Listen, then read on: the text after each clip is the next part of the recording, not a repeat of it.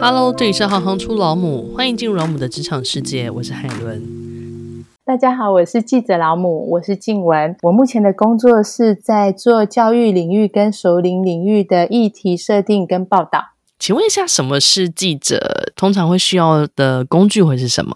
记者要针对一个你觉得重要或是读者感兴趣的议题去做议题设定，然后发掘真相或是写出好的故事。那需要的工具很简单，只要你有笔电跟手机就可以了。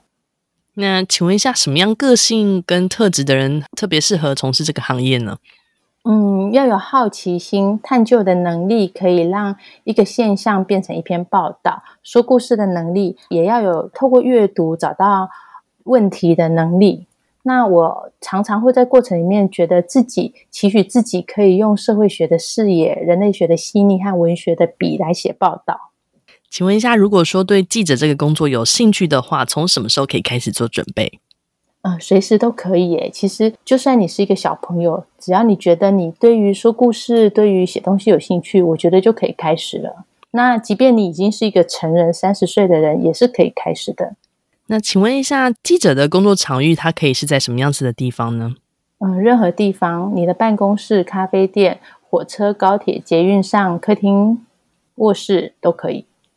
你当初为什么会选择这样的行业？觉得做自己喜欢的事，又有薪水可以领，很棒。那你自己当初是如何进入这个领域的呢？我当初是因为有了孩子之后，看到。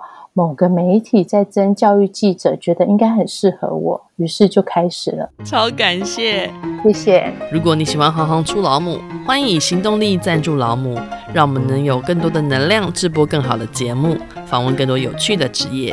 如果有任何建议，欢迎到网站留言给我们。谢谢你们的支持与分享，我是海伦，我们下次见。